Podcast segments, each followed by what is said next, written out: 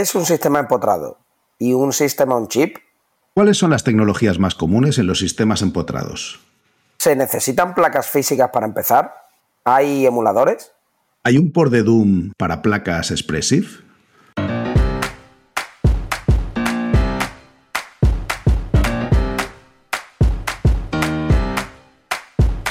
Bienvenidos a Unicode U00D1. El podcast para desarrolladores móviles y no tan móviles patrocinado por MongoDB. Yo soy Diego Freniche. Y yo soy Jorge Ortiz.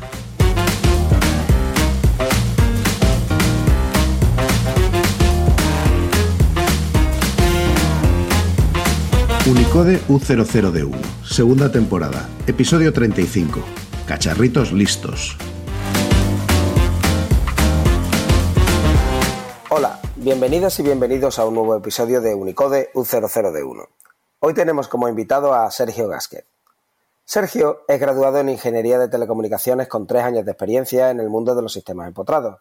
Actualmente trabaja en el equipo de Rust de Expressive y disfruta haciendo deporte sobre todo escalada últimamente, viajando y escuchando música. Hola Sergio, hola Jorge, ¿cómo estáis? Hola, muy bien, muy bien. ¿Vosotros qué tal? Muy bien, Sergio. Encantado de que estés con nosotros y que de hablar de este tema que a mí casi no me gusta, que es el Rust. Ahora solo falta que digas que editas con Emacs y ya mm, podemos cerrar el episodio y nos vamos, ¿no? Que, aún no, aún no. Aún no. Bueno, a todo se llega, a todo se llega. Eh, yo creo que vamos a dar una vuelta hoy distinta a lo que sería lo típico que se suele hablar de Rust, porque lo que normalmente eh, la gente está hablando es de, lo útil que es para hacer cierto tipo de aplicaciones, líneas de comando. De hecho, el otro día me mandaba un, enlace un amigo eh, recordándonos que Microsoft ha anunciado que reescribe ciertas librerías en Rust. Y todo eso está muy bien, pero hay un campo de aplicación del Rust que es en los sistemas empotrados que quizá es un poco menos conocido y que mm, tú sabes un montón y por eso queríamos que, nos contaras un poco el tema. Pero yo empezaría por definir un poco de qué estamos hablando, ¿no? De qué es un sistema empotrado. Pues bueno, un sistema empotrado, un sistema embebido, es básicamente un sistema que se basa en un microcontrolador o microprocesador que bueno, está principalmente diseñado para una función específica. Suelen tener algún tipo de limitación, ya que muchas veces, pues, por ejemplo, el consumo es bastante crítico porque operan con batería o tienen memoria limitada o tienen algún tipo de limitación así. No tienes todos los recursos del mundo como normalmente sueles tener. Y bueno, algunas veces tienen sistema operativo, pero muchas otras veces no lo tienen. Y bueno, como ejemplo, pues, cualquier cacharrito inteligente como un microondas o una máquina expendedora o smartwatch, eh, cualquier dispositivo así wearable también es un sistema empotrado y hay miles de ejemplos que vemos en el día a día. ¿Y esto tiene sentido que sea ese tipo de máquina, esos procesadores, microcontroladores, ¿no? que hemos eh, puesto como contraposición a lo que sería un procesador tradicional, por ejemplo, lo que llevan las Raspberries, ¿Por qué? O sea, ¿por qué tienen que ser distintos? ¿Qué es lo que hace que, oye, si las Raspberry son moderadamente baratas y hacen un montón de cosas, ¿por qué quiero ir con otra tecnología? ¿Por qué me voy a un microcontrolador? Mm, principalmente por precio. Eh, cuando, sobre todo en gente que produce miles y miles de unidades, el, el precio es sin duda la clave porque te puede ahorrar bastante y con números de cantidades de si produces millones, al final, aunque sean 10 céntimos de diferencia, acaba siendo una diferencia sustancial. Entonces, principalmente diría que el precio. Y aún así, aunque el precio sea más bajo, la funcionalidad que puede sacar de esos controladores sería equivalente o hay cosas que gano, cosas que pierdo. Sí, a ver, eh, depende de la tarea que tú necesites realizar, pero generalmente son tareas muy específicas con las que el microcontrolador te da, te da de sobra, por lo cual el resto de periféricos y el resto de funciones que puede tener algo más complejo no, son necesitadas y no son necesarias. Bueno, estáis hablando de microcontrolador, yo entiendo que estás hablando de la CPU, después llegas con tu barrita de memoria y la pinchas, ¿no? O, eso cómo va? ¿O va, va todo ahí metido? Esto... muchas veces tienen la memoria también dentro del, propio módulo y otras veces tienen un periférico externo que se comunica por un protocolo normalmente SPI con, con la CPU y ya está. O es decir, o la tienes como en la misma placa soldada al lado o la tienes dentro del módulo incluso muchas veces. O sea que lo que tiene es un system on chip, ¿no? En el que va probablemente en el mismo encapsulado va metido todo, memoria y bueno, incluso controladores, lo que necesite el, el chisme, ¿no? Sí, tiene un System on Chip que tiene eso, tiene su memoria, tiene sus periféricos, muchas veces tiene pues, USB con JTAG, tiene un montón de periféricos, depende de, tu objetivo y de lo que quieras hacer con él. Eh, y hay algunos un poco más generales que suelen ser estas, lo que llamamos dev kits, que son plaquitas que tienen el System on Chip y algunos otros sensores útiles, o algunos LEDs que siempre gusta tener por ahí y cositas extra. Oye, y, esas, esas plaquitas que estás diciendo, al final son las que usa la gente para hacer estos proyectitos de, venga, pues aparte de lo del LED, que es el proyectito de entrada, eh, voy a conectarlo a algo más que haga, que active, por ejemplo, un relé o que mm, haga cualquier cosa con un servo, que, es, que suenan como cosas muy complicadas, pero que en esas placas de desarrollo, en mi opinión, lo hacen un poco más sencillo, ¿no? Sí, definitivamente. El, por ejemplo, los ejemplos que te has comentado en el mundo de la domótica, hay una comunidad muy grande últimamente que usa este tipo de, de plaquitas y hacen todo tipo de maravillas con un poquito de conexión, ya sea Wi-Fi, Bluetooth o algo así, y un par de pins te hacen, pues, desde encender cualquier dispositivo con un relé, controlar las luces de, de la casa, controlar la calefacción, controlar pues, su temperatura también con aire acondicionado. Eh, al final puede hacer maravillas. Y al final son sistemas muy baratos que, bueno, la gente, ya te digo, hay muchísima comunidad y la gente hace maravillas por nada menos de dinero. Las cosas han cambiado un poco. Lo digo porque para, para controlar relés, en los 90 quemamos una placa de esta, pero una placa de baquelita pintando las pistas a mano con un rotulador y se conectaba a un puerto paralelo. Entonces necesitabas un PC completo para enchufarle a aquello por el puerto paralelo y claro, mandaba señalitas y encendía, apagaba cosas, ¿no? Y un compañero lo bautizó como el LDL cuadrado, que era el engendro de la lavadora, porque se tenía conectado, se tenía conectado a cosas, pero aquello era todo con cable, imagínate el armatoste, o sea, tú tenías un PC completo con una cosa colgando por detrás que estaba conectado a su puerto serie allí con, o sea, con todos los elementos discretos soldados a mano, o sea que te puedes hacer una idea de la pinta que tenía la cosa, y luego cables saliendo que iban conectados a relay a cosas que se conectaban a cosas. Pero aquello funcionaba, o sea, era alucinante mm. que, y yo creo que la idea es un poco la misma, pero lo que hemos avanzado, o sea, de, correr en batería y en una cosita que es minúscula, yo entiendo que tendréis un montón de diferentes eh, encapsulados o sistemas dependiendo de lo que necesites, ¿no? Si necesitas como más potencia de cálculo o solo necesitas controlar unos cuantos sensores, pues mm, será más barato y más chiquitito, ¿no? O eso Definitivamente. uno. No, no, hay una gran variedad y ahora mismo, por ejemplo, Expressive, que es mi compañía, está ampliando cada vez más y más el, número de ofertas de, de, productos que tiene en el catálogo, porque claro, cada uno tiene un propósito. Uno es para bajo consumo, otro es para algo más de rendimiento y que no te importe tanto el consumo. Tienes como mucha variedad dentro del catálogo. Esto, por aterrizar otro ejemplo que eh, quizás es menos intuitivo, si uno va a cualquier tienda online y quiere comprar un sensor de puertas abiertas o de ventanas abiertas, o sea, para saber si tu ventana está abierta o cerrada, pues hombre, hay de todo, ¿no? Pero normalmente tiran de 25 o 30 euros hacia arriba. Los hay incluso bastante más caros. Si encima habla HomeKit y tal, pues ya te puedes estar metiendo los 45 o incluso 50 o 60 euros. Pero no será porque Apple les vaya a cobrar licencia, ¿no? No será por eso. no será por eso. No será por eso. No, no creo.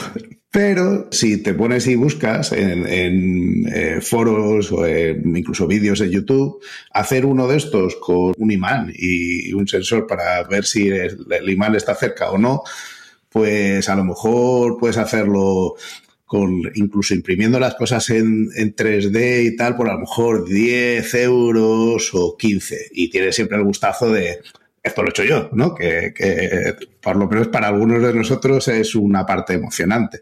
Entonces, con una plaquita de estas, y la ventaja de los que yo siempre le he visto a los de Expressive, es que como eran de salida los que venían con Wi-Fi y con Bluetooth, pues tener conexiones inalámbricas permitía que las comunicaciones con el resto de cacharrería pues fueran a través de comunicaciones normales. O sea, que tú pudieras tirar si digo MQTT, pues habrá gente que le suene un poco a chino, pero al final no es más que una forma de mandar mensajitos muy breve y que se encolan y que tú puedes suscribirte a ciertos mensajes o a otros. Y es la forma en la que típicamente se, se comunican, una de ellas, que se comunica en muchas redes de domótica caseras.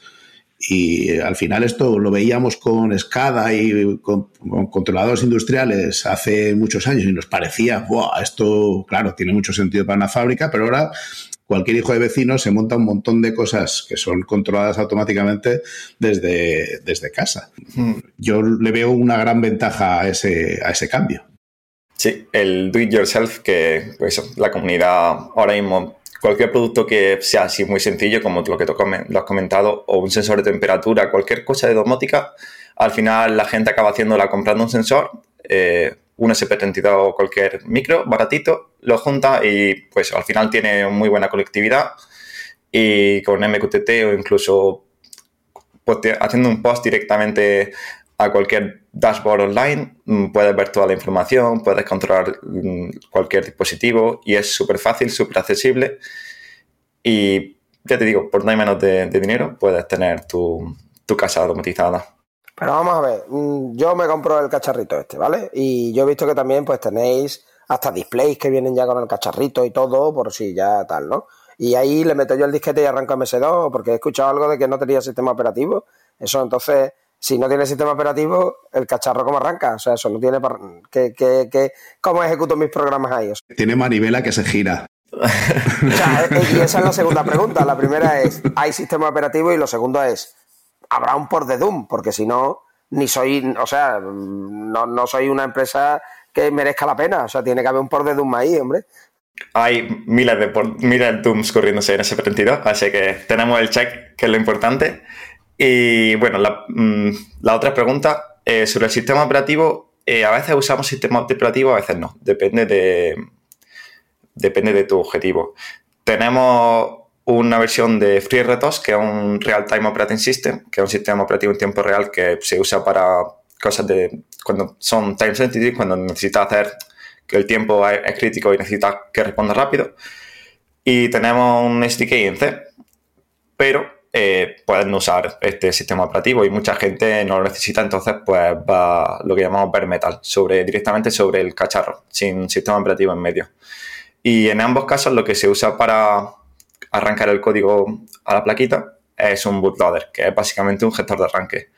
Este gestor lo que hace es hace algunas comprobaciones cuando arranca el, dispositivo, eh, configura algunos módulos y carga el binario ejecutar en la RAM, en donde toca.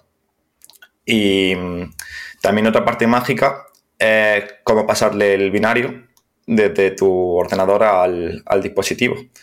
Que eso normalmente se hace enchufándolo en cable y pasándolo por, por UART. Una comunicación serie le envía el binario, eh, sabe cómo recibirlo y ya después el bootloader lo, lo pone donde toca al arrancar. Una cosa que ahí has corrido mucho en muchas cosas. Lo primero es eso de la UART, que has dicho tú que va por serie, no sé qué. El puerto serie ese de 9 pines yo hace cierto tiempo que lo dejé de ver los ordenadores. Espero que vuelva algún día, hace un revival, pero entiendo que ahí lo que habrá ya será un USB de algún tipo, ¿no? Sí. hace un cambio, ¿no? Pero el protocolo al final, lo que está siguiendo al final, pues será como un null modem, ¿no? Que tendrá como sus dos pines. Ahora, para pasar eso, eso es rápido. Quiero decir, ¿cómo son los binarios de grande? 3-4 megas. No, suelen ser 3-4 megas. Eh, depende también mucho um, eh, si está escrito en C, en Rust, eh, si tiene debug symbols o está hecho en release, si está optimizado o no. Eh, al final cambia bastante y al final también el código, si algo sencillo, sea un, el entender un, LED o si algo muy complejo con un sistema operativo detrás, eso hace también que cambie bastante. Pero generalmente 2-3 segundos está lo que llamamos flasheado, que es pasar el, binario a, la plaquita. No, no tarda dos horas. Es algo bastante rápido. Bueno, pero, ahondando en el ejecutar sin sistema operativo, lo digo porque igual hay quien dice, Dios mío, ¿cómo se va a ejecutar mi programa en una máquina en la que no hay un sistema operativo? Porque entonces, ¿quién me da la memoria? ¿Quién me da acceso a los ficheros si es que hay algún tipo de almacenamiento? ¿Cómo llego yo hasta la CPU? Entiendo que vuestro SDK tendrá facilidades para todas esas cosas y simplemente eres tú el que sabe la memoria que estás cogiendo y dónde tienes puestas las cosas. O, es, distinto. Hay como una BIOS que te dé llamada estándar ya para vuestro cacharro y que tú le digas, oye, tal, o, directamente es el SDK que ya lo tiene incluido. El SDK que gestiona todo y cuando no tienes sistema operativo, eh, tú te haces tú te cocinas todo. Eh, yo me lo guiso, yo me lo como. Si quieres alojar memoria, tienes que hacerte tu, tu custom allocator. Si quieres hacer cualquier cosa fuera de, esto, tienes que hacerlo tú. No tienes file system si no estás usando un sistema operativo y después tampoco tienes las típicas llamadas que usarías, por ejemplo, de, de hilo y tal, que en un sistema operativo las das por sentada, eso no existe en el mundo de un sistema operativo.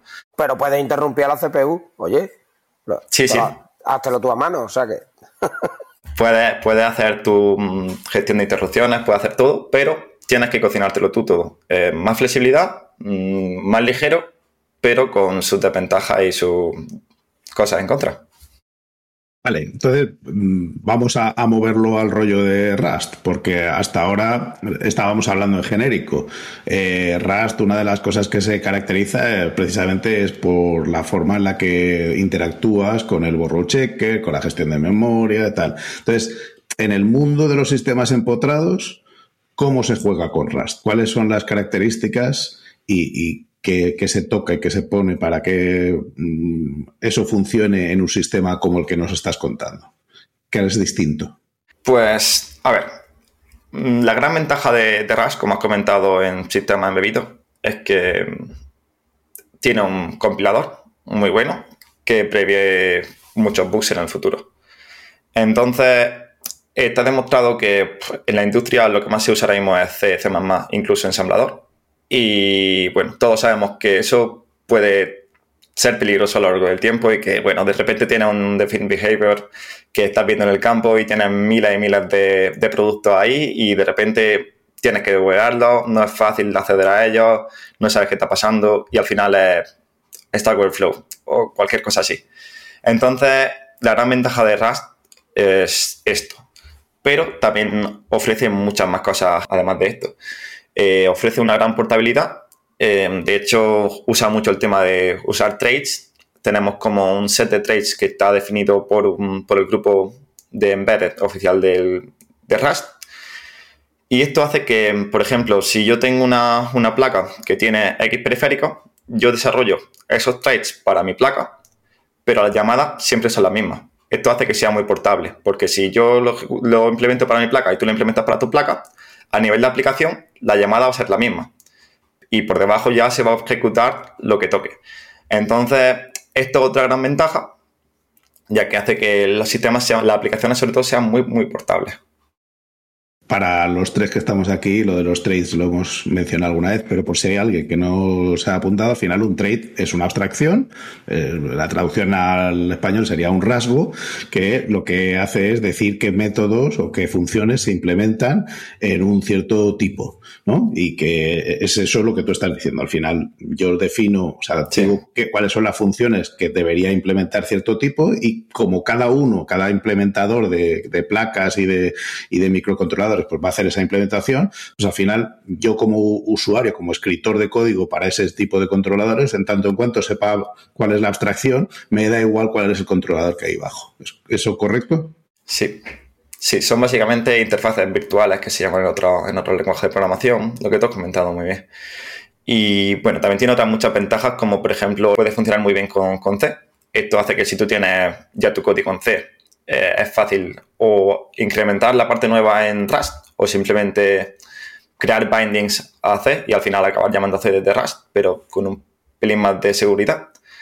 Y después, pues al final es un lenguaje moderno con todo lo que se conlleva. Tiene su cargo que te facilita todo, tiene Clippy, tiene Static Analysis, tiene muchas herramientas que facilitan mucho el desarrollo y prevén muchos errores y al final el señor compilador que lo que hace la magia y lo mejor y lo peor a la vez. ¿Y tú cómo terminaste ahí? Porque al final tú eh, estás ahora trabajando en estos sistemas empotrados eh, con Rust y para esta empresa, que es una empresa que se encuentra en China, pero ¿cuál fue el salto? ¿Cómo llegaste hasta em, empezar a trabajar para ellos? Pues básicamente, en mi caso fue a través de, Twitter. Vi que querían crecer el equipo de, Rust y simplemente le escribí a la recruiter por Twitter y le dije, oye, eh, no tengo mucha experiencia en Rust. Eh, llevo en mi to-do list, lleva desde hace dos años aprender Rust. Eh, me he leído el libro, no, tengo mucha experiencia, pero definitivamente algo que quiero, que quiero mejorar y que me gustaría enfocar mi carrera laboral ahí. Y la recruiter me dijo, pásame el GitHub. Lo único que me pidió, no me pidió TV ni me pidió nada. Le pasé el GitHub y bueno, yo me olvidé del tema y a las dos o tres semanas me escribió de vuelta de, eh, oye, queremos hacerte una entrevista, em, queremos ver qué tal y a ver si encajamos ambos. Y bueno, hice entrevistas, eh, entrevistas técnicas, entrevistas con la parte de recursos humanos y así entré. Pero al final, eso, eh, incluso me recuerdo que les dije, sí, también tengo el C1 en inglés, tengo no sé qué, y me dijo, mm, ¿y eso qué, hacemos con eso nosotros? Nosotros queremos ver si sabe inglés y si a nivel técnico puede encajar dentro de la empresa y bueno, y también a nivel personal, si tu motivación encaja con la de la empresa. Entonces, fue un proceso de reclutamiento un poco diferente al resto. Y también algo que es muy curioso es cómo comenzó todo, todo el equipo de, Rust en, la compañía, que básicamente eh, fue Scott, un compañero ahora que sigue trabajando con nosotros, eh, estaba haciendo el tema del TFG y tal, y tenía un proyecto en C, y era hacer un, reloj inteligente. Y él quería hacerlo en, Rust. Y bueno, usaba un SP32 y por aquel entonces Rust no soportaba eh, la arquitectura de SP32 y bueno, sigue sin soportarla, pero si queréis después podemos hablar en detalle sobre cómo hemos mejorado ahí. Bueno, él se encabezó en el que quería usar Rust en su proyecto y entonces hizo un fork del LVM, del LVM que soportase la arquitectura de Extensa, que es la que usa SP32. Hizo un fork de Rust en el que soportaba Extensa también y hizo un Blinky en, en Rust en un SP32. Y desde entonces creó una organización en GitHub, alguna gente fue contribuyendo y en un punto Expressit decidió soportar Rust de forma oficial. Entonces le contactó a él y le dijo, oye, queremos soportar Rust de forma oficial, ¿te interesaría, conoces a alguien que, que, quisiese trabajar para nosotros? Scott en dos segundos dejó su trabajo, empezó a trabajar con ellos y aparte también le preguntó si sabía de alguien más y bueno, algunos de los contributos eh, de los que siempre estaban contribuyendo y eran activos en la organización, los contrataron y después ampliaron un poco el equipo que fue cuando, cuando entré yo. Y a día de hoy eso tenemos muy buena comunidad, hay gente que no, no trabaja con nosotros pero aporta un montón y eh, al final es todo abierto y es algo que me gusta muchísimo. Pero vamos a ver, tú lo seguías porque ya tenías cacharritos de ellos y hacías cosas. Hmm. ¿Qué cosas tenías ya? O sea, quiero decir, tú ya, ¿esto para qué lo usabas? ¿Para correr Doom en la lavadora o para, para qué? Principalmente domótica, tener una planta que se riega sola. Por ejemplo, desde pequeño me han gustado mucho los tomates. Me acuerdo que mi abuelo tenía tomates y siempre yo quería tener tomates de forma que se, que se controlasen solos porque el tema manual a mí no se me da bien. Entonces, yo hacía mis plantitas, tenía mis proyectos, hice un TFG relacionado con esto, hice un TFM también relacionado con esto. A lo mejor no usaba SP32, usaba STM32, usaba Raspberry y tenía todos estos proyectos siempre publicados en, GitHub. Entonces creo que eso a la hora de, entrar en Expressive creo que lo valoraron bastante porque al final tenía desde ejemplos muy tontos, desde un Blinky hasta cosas más complejas, todo publicado, porque también eso, em, yo muchas veces tengo dudas de si, oye, merece la pena tener algo súper tonto que hice cuando estaba empezando y que simplemente un Hello World o un Blinky, que es algo muy, muy sencillo publicado. Pues bueno, en mi caso yo suelo publicar por si daño no hace y tampoco cuesta nada, así que muchas veces si alguien le puede servir o en algún momento puede ser útil, yo intento publicar todo lo que puedo porque, bueno, a lo mejor a alguien le sirve. Conectar tu app con una base de datos en la nube Da igual si programas en Java, Kotlin, Swift, Python, PHP, C Sharp. Tienes un driver MongoDB casi para cada lenguaje. Bueno, para COBOL no. Cuando hablas de un Blinky, estás hablando, entiendo, de la típica aplicación esta, ¿no? Que uno hace cuando coge un cacharrito de esto que, que, que se encienda un LED, ¿no? Que se enciende y se apague o que lo que sea, ¿no? Leyendo tal. El Hello World. Eso es como el Hello World, ¿no? De, de, esto. Pero, o sea, yo ya tengo mi cacharrito ahí, hace Blinky y no sé qué. Y ahora digo, vale, y ahora tengo una bombilla no sé qué y me quiero conectar con eh, leer el sensor este de humedad y, y que abra una válvula para que eche agua y no sé cuánto. Pero solo sé hacer el Blinky. Quiero decir, el paso de, del, o sea, esto como es, me hago el blinky, eh, something happen y después success y ya tengo hecho lo de la planta o esto, ¿tú cómo llegaste de un, de un extremo al otro? Pues sí, la verdad es que hay, hay una gran barrera, desde el Blinky hasta proyectos más, más difíciles. Eh, hay muchísimo, muchísimo contenido para principiantes, pero sí que es verdad que cuando quieras hacer ya algo más complejo, sí que hay menos contenido. Pero aún así, eh, hay muchas páginas que muestran proyectos más complejos y te explican el desarrollo y también te ponen el código fuente normalmente, eh, como Hackaday, Hackster, Instructables. Hay un montón de proyectos y también hay contenido más allá del, Blinky, gente que publica un montón de mm, proyectos interesantes, eh, ya sea Reddit, ya sea últimamente para Rust, eh, seguro que conocéis This Week in Rust, hay, hay una parte que son, que son proyectos así que hace la gente y muchas veces es gente de embedded. Entonces, hay contenido, hay muchos cursos también abiertos, no tanto como para la parte de iniciación, pero siempre hay, muy buen contenido y al final hay muy buena comunidad. Eh, siempre hay algún subforo, siempre hay algún chat, algún Discord, cualquier cosa en la que entra y la gente te acoge y, te, te, ayuda un montón. Yo muchas veces he entrado a preguntar y siempre al final he tenido muy buena respuesta y si no, un issue en el repositorio, cualquier cosa, comunicarte. Cuando suelen ser cosas así de abiertas, la verdad es que la comunicación es muy buena y siempre la gente está muy dispuesta a ayudar. Si no es uno es otro, al final es lo bueno de abierto, que cualquier persona te puede ayudar, no tienes por qué ser un desarrollador, no tienes por qué estar contactando al support a través del mail, te responden lento, si no eres un cliente importante te responden con buena prioridad. Al final todo esto no, no está y sí que hay muchas páginas en las que puedes ver y proyectos más complejos, puedes usarlo como inspiración y puedes reproducirlo simplemente si lo que quieres es reproducirlo y cambiar un par de cositas, es muy fácil de hacer.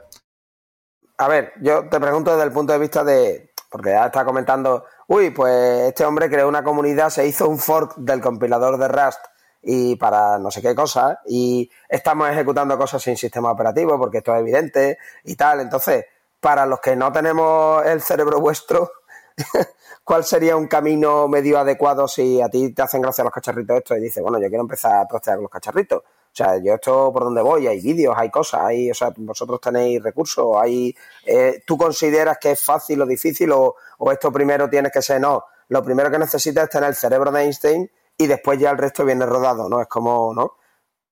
No, no, al final pienso que como para todo, es cuestión de práctica y práctica. Es decir, si te gusta este tema, te recomiendo hacer cualquier proyecto que te entusiasme, eh, practicar y practicar. Al final sí que es verdad que requieres conocimientos tanto de hardware, eh, un poquito de electrónica, eh, tienes que también saber algo de programación y después también tienes que casi siempre usar algún protocolo de comunicación. Entonces tienes, es algo complejo, pero al final eso, practicar, practicar eh, formar parte de una comunidad, ayudar a gente que te ayuden, eh, sin duda fundamental.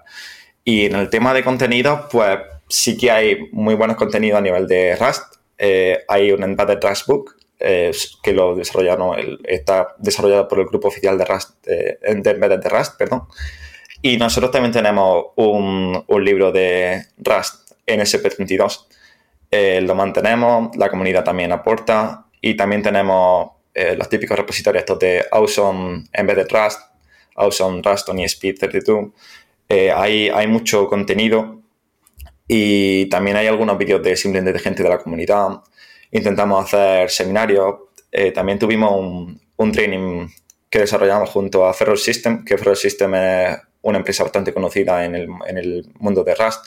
Se dedican a hacer trainings y simplemente hicimos un training con ellos. Este training tiene todo el contenido abierto eh, también se puede contratar, pero bueno, si alguien quiere comprarse las plaquitas y hacerlo por su cuenta, tiene un libro y todos los ejemplos eh, disponibles. Y sí que pasan más allá del Blinky. El Blinky es simplemente para comprobar que el hardware está funcionando bien y después puede hacer cosas con MQTT, implementa un driver en I2C, sí que va un poco más, más allá. Por lo cual, eso, yo lo recomiendo a la gente, sobre todo practicar. Al final es todo cuestión de pelearte, pegarte cabezazos, pegarte cabezazos hasta que la cosa empieza a salir, empieza a ver algo de luz y de repente encuentra otro bloque delante tuya y bueno, al final es ir saltando esos bloques e ir mejorando poco a poco. Vamos a ponerle nombres y apellidos a las cosas. Tú has empezado, has dado un montón de recursos que yo creo que a la gente que quiera empezar le van a ser muy útiles, pero imagínate que alguien de los que nos está escuchando dice, venga, me, ha convencido. Voy a probar a primero hacer el Blinky y luego hacer algo más. seguramente lo suyo es que tengas un proyecto en la cabeza. Yo creo que deberías de empezar por algo que puedas copiar, mm, más que que vayas a hacer tú solo, sobre todo si no eres un crack de la electrónica y no has tocado esto nunca, quizá mejor empezar copiando que empezar mm, eh, intentando crearlo todo desde cero, pero supongamos que quiere esa persona ya tiene un proyecto y quiere copiar, sin plaquita sí o sin plaquita, no. Yo he visto que hay una página de simuladores que supongo que conocerás, que está disponible por ahí, en donde tú puedes ejecutar las cosas sin tener plaquita. ¿Es necesario tener plaquita para jugar? Eh, ¿Se queman las plaquitas mucho? Eh, ¿Cómo funciona ese tema?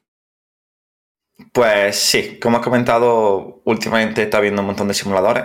Nosotros estamos trabajando mucho con Wokwi, que es un simulador online que permite simular Rust en SP32 y después también te permite usar Arduino, Raspberry, hay un montón de posibilidades. Pero eso, como dices, pues quita la barrera de necesitar algo físico para, cacharrear. Simplemente, si te has pedido o simplemente no has comprado nada o quieres probar un pelín antes de comprar o la, has pedido y no ha llegado, eh, también sirve un montón para debuguear, es muy, útil. Eh, simplemente entra en la web workwe.com y hay un, barra Rust, google.com barra Rust, ahí puedes hacer ejemplos en Rust, puedes ver cómo funciona y una cosa que estamos trabajando también es integrar esta parte con, nuestro libro. Eh, mientras que tenga un ejemplo, que tenga directamente un, link que te lleve a la, simulación y puedes ver directamente y puedes toquetearla y puedes jugar con ella, como un playground que también está para Rust, eh, para aprender Rust, pues algo similar pero con hardware de por medio, lo cual hace que sea un pelín más difícil, pero con Wokwi, ya te digo, simplifica un montón y baja un montón esta barrera de entrada, ya que puedes editar los componentes, puedes añadir un LED, puedes añadir componentes que quieras y puedes simularlo todo muy rápido, muy fácil y sin ningún tipo de instalación, que eso al final es muchas veces algo que frena, frena a la gente que tiene que instalar toda la toolchain, tiene que instalar todo y es lento, a lo mejor falla porque mi entorno tiene algo que no le gusta o cosas así. Esto no requiere nada de eso, simplemente un clic está funcionando. Ya, ya, pero ahí lo que tienes al final es una aplicación JavaScript que está emulando todo un sistema hardware que ejecuta con o sin sistema operativo, con un bootloader, tu código en Rust que está compilando y metiendo dentro del emulador ese. ¿Qué clase de magia negra es todo esto? Ahí hay fantasía detrás, hay, como tú dices, magia negra, pero al final es algo súper potente tiene algunas partes en código abierto, por lo cual se puede toquetear. De hecho, si tú quieres compilar, por ejemplo, Rust en una plaquita que ahora mismo no está soportada, eh, puedes aportar y puedes añadir un Dockerfile que simplemente tenga el entorno preparado para compilar este proyecto y te lo acepta muy fácilmente. Al final eso, lo bueno del código abierto es que la gente puede aportar. Eh, yo, por ejemplo, añadí los de, los de Rust en SP32 al principio no estaba soportado y simplemente crea un Dockerfile en el que se puedan compilar este tipo de proyectos, hace un par de cositas y muy fácilmente lo, lo añades. Y algo que no he comentado que también es muy importante a la hora de simulación en Wokwi es que también soporta Wi-Fi. No, es algo que puede simular incluso temas de, de, Wi-Fi. Entonces, eh, desbloquea un montón de, proyectos que antes en otros simuladores y tal eh, están bloqueados porque la parte importante de un SP32 es que tiene buena conectividad. Si quieres simularlo y no tienes conectividad, al final está ahí un poco bloqueado. Entonces creo que es sin duda lo, diferencial de, de pero que hay mucho. Pregunta tonta. A ver, yo tengo mi, mi aplicación en RAS metido en uno de estos cacharritos. Yo estoy acostumbrado a depurar porque estoy conectado al, al binario que se está ejecutando y estoy viendo lo que imprime por la consola. Aquí, ¿esto cómo se depura? A base de imprimir por la consola, pero ¿dónde está la consola? ¿Cómo la veo? ¿Tenéis algún tipo de programa que se conecte al dispositivo y te muestre la consola? ¿O, es que RAS no va para más? O... Sí, sí. Sergio, espera un momento. Cuéntale lo del código Morse con el LED, que manda los mensajes en código Morse. claro, así, así debugueamos todavía. Eh, genera un código Morse y, y van leyendo los prints. Eh, no existen, son código Morse. no, no. Al final, eh, sí. hay una cosa que se llama semi-hosting, que, bueno, tú cuando... Igual que flashea, que le sube el binario a la plaquita, eh, también el cable lo puedes dejar enchufado y puedes leer los mensajes que te de vuelta. Por lo cual en la consola tú vas a aparecer todos, todos tus prints. Y después también hay muchas más formas de, de buguear. Hay herramientas escritas en Rust como ProVarest que soportan algunas arquitecturas de las que tenemos en SP32 y al final tiene GDB. Entonces tú pones tus breakpoints y ejecuta igual, simplemente conectado por un USB a la plaquita y cuando toca el breakpoint se para puedes ver los valores, eh, puedes ver todo y muchas veces no requiere ningún tipo de hardware externo. Siempre que la plaquita tenga un periférico que es USB a JTAG, eh, mientras que tenga ese periférico no necesita ningún tipo de, hardware externo. Si no lo tiene, pues probablemente tengas que tener una plaquita. Eh, SP tenemos, se llama SP Rockboard y simplemente lo conectas entre tu, entre tu ordenador y la placa. Y para tus breakpoints y como normalmente haría en, en un ordenador o programando cualquier cosa normal.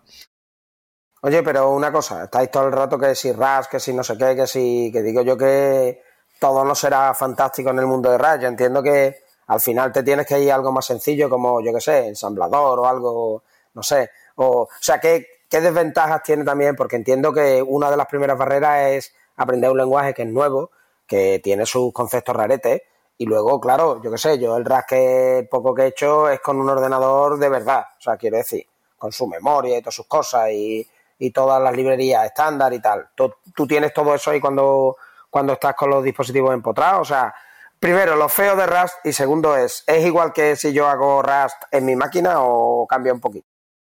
Vale, pues lo feo de Rust, lo principal es, ahora mismo no hay tantos desarrolladores, eh, no es un lenguaje fácil de aprender, aunque es muy buenos recursos. Y claramente tiene muchas otras desventajas. Los binarios ahora mismo son más grandes que si los compilases en C o en ensamblador. Eh, también, pues eso, eh, el LVM está trabajando un montón. También está ahora GCC, tiene un compilador para Rust. Entonces, en el futuro se prevé que esto mejorará. Otra cosa es, tiempos de compilación son bastante mayores también. Sobre todo en industria, ahora mismo no hay certificación. Por ejemplo, la industria automovilística, aeroespacial, médica, todo eso requiere que todo el código que vaya en un sistema crítico, en un coche cualquier cosa así, eh, tiene que ir certificado. Ahora mismo no hay certificaciones, aunque ya se está trabajando, Ferrous System, la empresa que comenté antes, está trabajando en certificar toda la toolchain y está haciendo un compilador eh, que sea capaz de certificado. Y otra cosa que es que, por ejemplo, si tú quieres hacer algo en MicroPython o en Arduino, es 10 veces más sencillo, 10 veces menos código y es mucho más fácil de hacer. Entonces, es más complejo ahora mismo Rust. Pero tiene sus partes positivas, como, como comentado anteriormente. Y mm, también no todas las plataformas están soportadas. Eh, desde luego en C tiene mucho más, mucho más soporte. Ahora mismo lo que se soporta de forma oficial es RISC-V, que es una arquitectura muy famosa y últimamente está, está el Coolkit, el que todo el mundo quiere tener, ARM, PowerPC, tal, pero como he comentado, algunos S22 usan extensa. Entonces, lo que hacemos nosotros es mantener un fork del LVM, que es la principal razón por la que Rust no soporta extensa, porque Rust usa el LVM eh, como compilador de fondo. Entonces mantenemos un fork de extensa, eh, de, RAS, perdón, que, habilita extensa y mantenemos un fork del LVM que habilita extensa.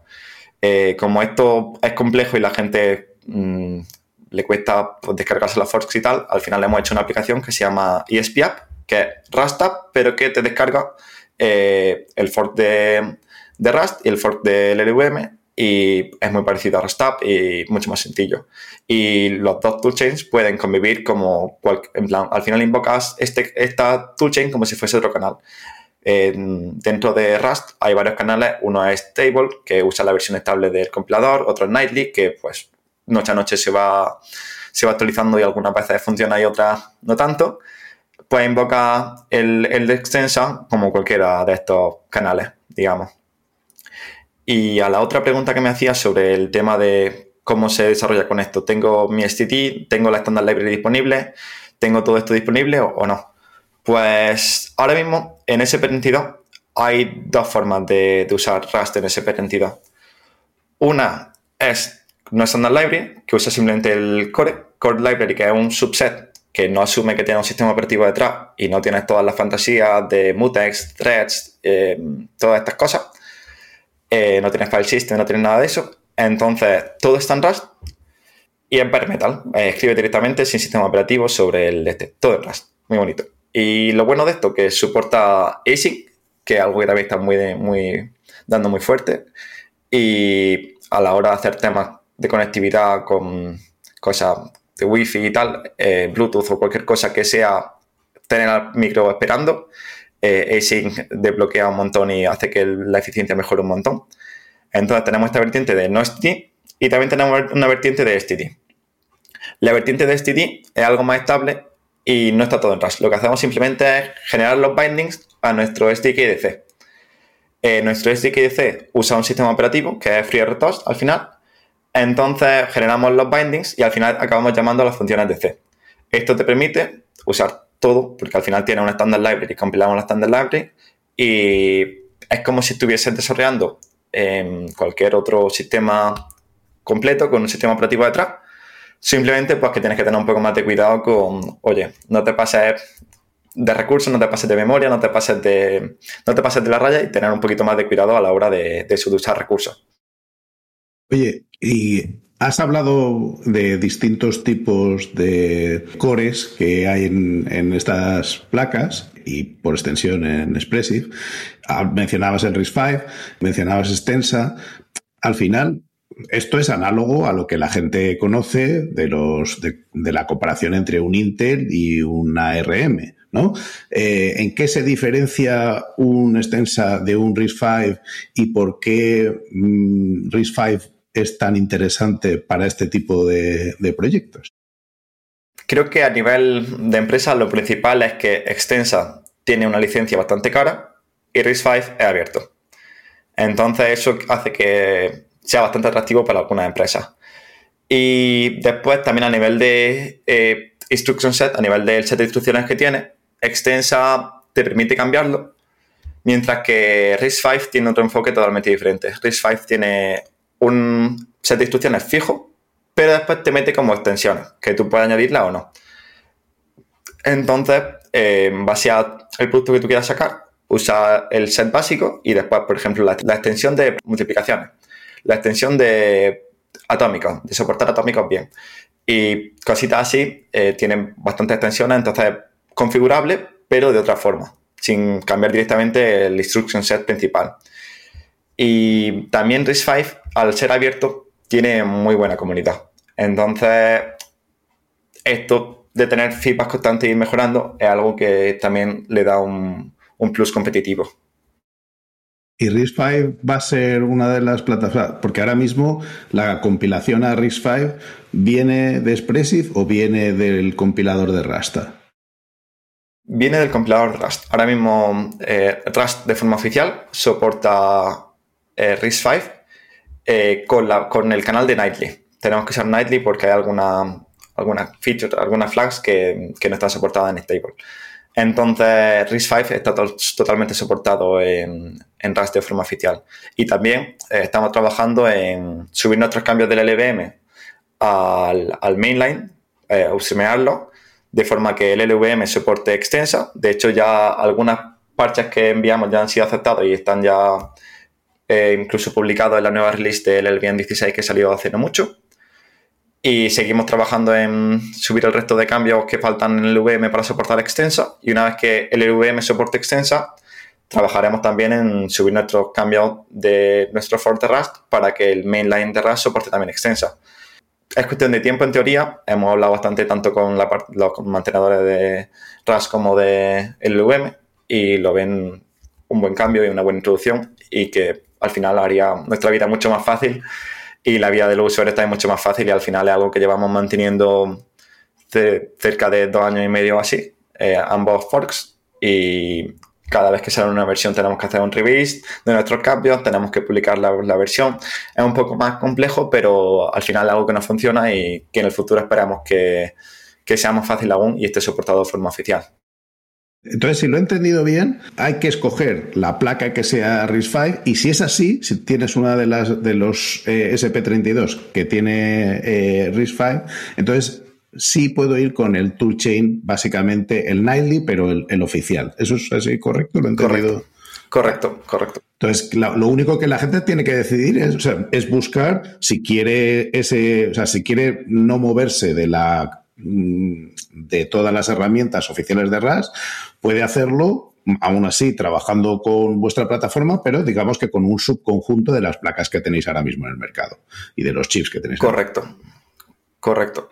Y además, todas las placas nuevas de SP32 serán RISC-V, porque bueno, la compañía decidió tomar ese cauce. Y al final eso, eh, todas las placas de SP32, ya sean Extensa o RISC-V, están soportadas por Rust, eh, soportan Rust, pero las de RISC-V es mucho más fácil ya que no tienes que descargarte los forks ni tienes que hacer nada, que ah, repito, hay una, una, aplicación que se llama ESPApp que hace todo esto que sea muy fácil, sea cuestión de ESPApp install, como harías con Rust, eh, con Rastap, pero eh, desde luego no tienes que meterte en jardines ni tienes que hacer nada, está todo ya soportado de forma oficial, por lo cual es mucho más sencillo. Bueno, vamos a ver, lo que le interesa a nuestra audiencia de verdad, porque yo estoy aquí en la tienda, he visto que están en AliExpress, está, claro, la empresa de China, está en, Amazon. Si una placa de esta de desarrollo, que se supone que son las caras, vale 8 dólares y la más cara vale menos de 30 dólares, ¿cómo os podéis pagar mesas de ping-pong de calidad? O sea, quiero decir, esto. Porque después mira y tiene un montón de chismes. O sea, tiene que si ya viene con wifi, viene con no sé qué, viene con no sé cuánto. Y dices tú, bueno, ¿esto, esto cómo puede ser?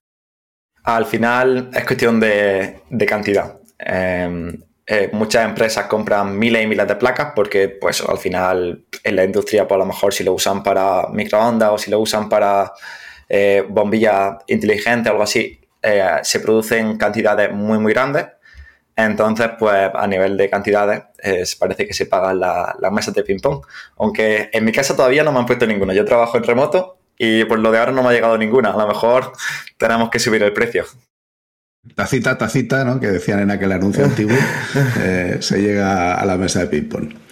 Bueno, eh, de verdad que muy interesante. Yo ya me había subido a este barco, eh, era creyente, aunque en desastre todavía desarrollando para placas de estas, pero mm, nos ha abierto muchas cosas para que la gente pruebe y juegue. Entonces, va a haber enlaces que ya has puesto, eh, que vamos a compartir en el episodio. Pues, si la gente se quiere animar y, algunas de las cosas que has mencionado, entrar y utilizarlos.